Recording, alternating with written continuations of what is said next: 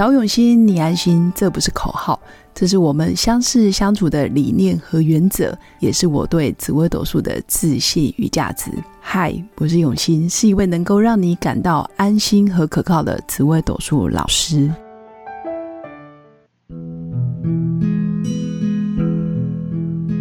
Hello，各位用心陪伴的新粉们，大家好，我是永新。今天这一集想跟新粉分享蛮严肃的主题，其实也是蛮常见的一个问题。嗯，其实很多新粉来找我的时候，其实论盘主要不外乎就是问自己的事业，那女生更多是关心自己的婚姻感情，还有亲子的教养问题。但是我最近也发现，很多人来的时候，其实是为了找自己。就是他想要找到自己到底该如何安身立命。我觉得安身就是要安住身体，然后让健康基本上是没有问题的。然后立命就是要找到自己到底该何去何从，我到底该追逐的是什么？然后我这一生的重点修行的方向又是在哪里？我觉得这个也非常重要。像我最近看到很多。嗯，可能他的工作已经超越很多人，比如说在外商公司上班，或者是公司人数可能是几百人，或者是公司是非常大规模的，然后非常有名的公司，或者是它本身的产业是营业非常高的，比如说科技业啊、电子业，或者是什么半导体之类的，其实都是人人称羡的环境，但是呢。通常会进到这一类公司的人，一定是非常优秀。其实我觉得“优秀”这两个字，可能在我们一般人的认定，或者是在我还没有接触那么多身心灵学问或者是心理学相关的知识之前，我个人也是非常追求优秀的。我基本上也会觉得，哇，优秀就是什么都很好，然后好像学东西也学得很棒，就是个学霸。那通常人家觉得哇，你是个学霸，那可能凸显别人是个学渣之类的。那当然也会觉得，哎，优秀这两个字，感觉就很容易获得别人的信任，或者是别人会觉得你做事特别的靠谱，然后，嗯，各方面有智慧、聪明、伶俐等等，其实都好。优秀简单来说就是获得众人的关注，然后也比较容易得到很多资源。我觉得这个是非常现实的一个层面。那当然，如果以内心来说，如果你的优秀让你开始陷入一种焦虑，或者是不安全感，或者是开始觉得很怕失去别人对你的关注，或者是你很怕不再被别人给信任，或者是不再被关注的时候，会有一种落寞，或者是觉得自己不如人，或者是当你失去了优秀的好处光环的时候，你开始自我怀疑。我觉得这个时候，你的身心已经开始给你一点警讯。其实这样子的身心状态，已经在提醒你，优秀这两个字对你来说，已经是一种压力，而不再是一个好像会得到好处的一个比较正向的标签。当你一旦被“优秀”两个字，然后贴贴着走，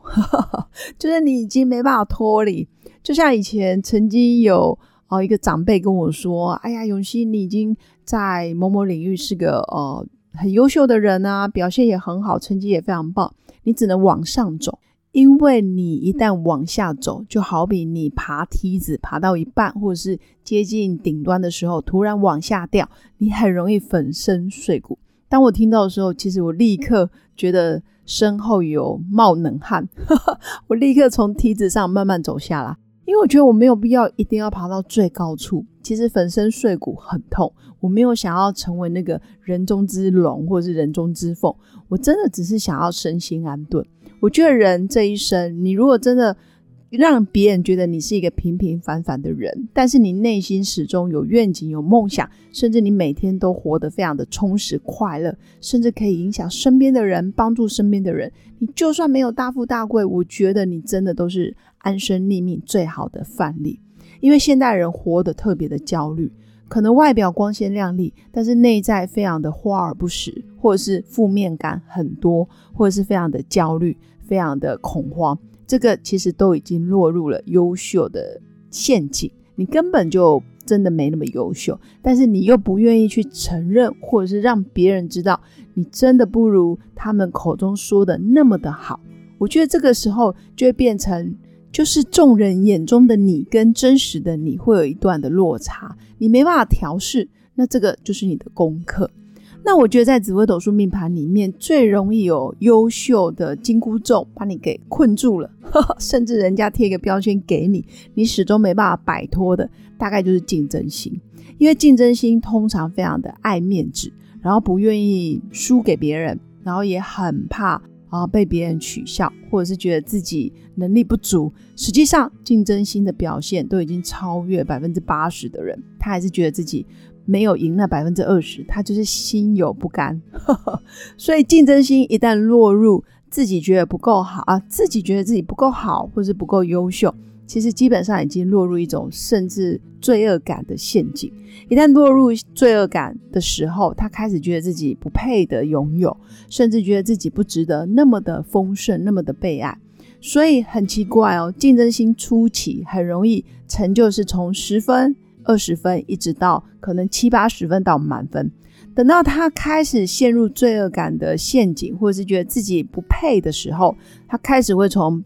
可能从一百分、九十分、八十分，逐年的走下坡，到最后可能是扣分，甚至一连串的负向循环，很容易陷入忧郁，或者是开始否定，甚至活到了四五十岁才发现，哎，自己好像从来没有真正的为自己活过。或者是始终活在别人的掌声中，这个是很严重的命宫。如果你是竞争心的人，很容易有这样子的一个负向循环。那哪些主星是竞争心呢？第一个，比如说你命宫有廉贞的人，或者是你命宫是七煞啦、破军，或者是巨门，好，或者是像贪狼这一类的竞争心，基本上你也很容易是不服输。甚至你命宫可能有擎羊、火星、铃星，好，或者是啊陀螺等等地空地劫这一类的凶星，也很容易让你不甘心，到最后又没办法放手放下，甚至没办法断舍离，其实会非常的痛苦。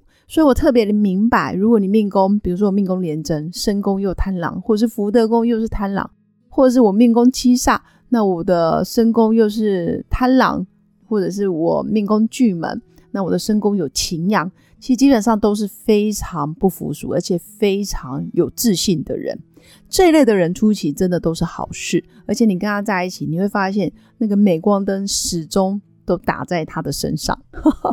但是这一类的人，一旦镁光灯不再聚焦在他身上的时候，他甚至会开始迷失在角落里。他连在角落，他都不知道他自己该站在何处，就他真的没办法安身立命。所以我会蛮建议，如果新粉命宫主星是竞争星，或者是你的命宫太多凶星的人，首先我觉得你要先学习觉察自己，你的愤怒、你的情绪、你的低落、你的批判，跟你的原生家庭有没有相类似啊？可以呼应的地方，比如说小时候是被谁长期否定，或者是你小时候长期得不到谁的关注、谁的赞美，让你非常的痛苦。所以导致于你长大了、成年了，你还是在追逐那些掌声或者是别人的肯定。实际上，那个根源真的不在于你命盘上面到底是哪些星象的组合。我觉得命盘最终只是一个工具，关键还是在于你的个性特质。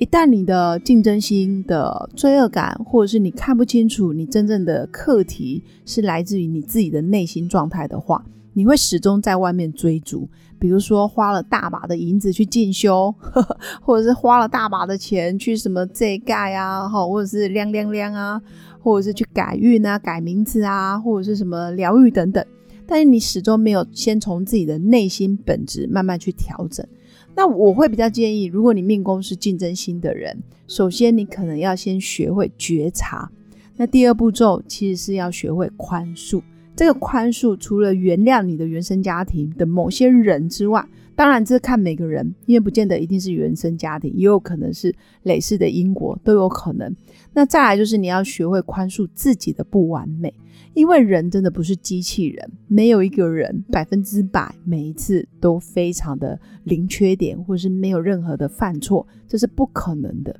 就是在每一次的犯错、每一次的失误、每一次的不完美当中，你有没有去看见礼物？你能不能宽恕自己？学会赞美、嘉许自己，或者是肯定自己的努力跟付出，然后每天可以让自己有一些正向的回馈。我觉得正向的回馈千万不要外求，不要想要借由谁谁谁一定要多看你两眼，呵 呵或者是他一定要赞美你，否则你就会像吸毒一样，真的会上瘾。一旦他知道你的个性，知道你的弱点，其实他真的就会善用。有些人真的会善用你的弱点，然后等于一辈子都把你绑住，这样子也不好。那我会建议，其实真正需要肯定的，真的就是要由自己开始给自己。你可以先从感恩日记，或者是每天写日记，然后记录自己哪些行得通跟行不通，或者是多写自己的一些好消息，让自己也感受到，哎，真的那个能量跟范那个范畴，还有你的内心想的都是这些好事，那自然而然你的正面思想、正面的一些回忆会越来越多。长期下来，其实就会慢慢练就成自我觉察。初期可能是借由记录嘛，写日记，然后强迫自己去做一些回忆。但慢慢你会开始觉察到自己的一些呃阳光面啊、光明面，或者是比较阴暗，或者是灰色地带，或者是你真的不擅长的地方，甚至是优点，那个都没问题。你不要被优秀这个金箍咒给困住了，这个真的一点都不重要。没有人成天会盯着你看，好吗？每个人的焦点永远都是关注在自己，所以真的要花一点时间在觉察，然后再还是要学会宽恕，然后最终还是要自己给自己加油打气。那也是祝福我的新粉，如果你命宫有竞争心，真的没有那么的严重，你就算表现不好，你真的还是很棒，你就是独一无二的星星。所以以上就是我今天想跟新粉分享的。那最后还是祝福新粉们有个美好而平静的一天。我们下次见，拜拜。我是刘永新，谢谢新粉一路以来的支持肯定。制作节目的初衷就是想用生命影响生命。十五年来，紫微斗数看盘超过两万人次，授课超过五千小时，线上论命超过六百人。坚信要先知命才能造运。从单身到结婚，到身为两个孩子的妈妈，深刻了解女人不同阶段面临的挑战不同。想了解自己的感情和婚姻的运势吗？欢迎预约我的一对一咨询任命，让我陪伴你找到人生的定海神针。找永新，你安心。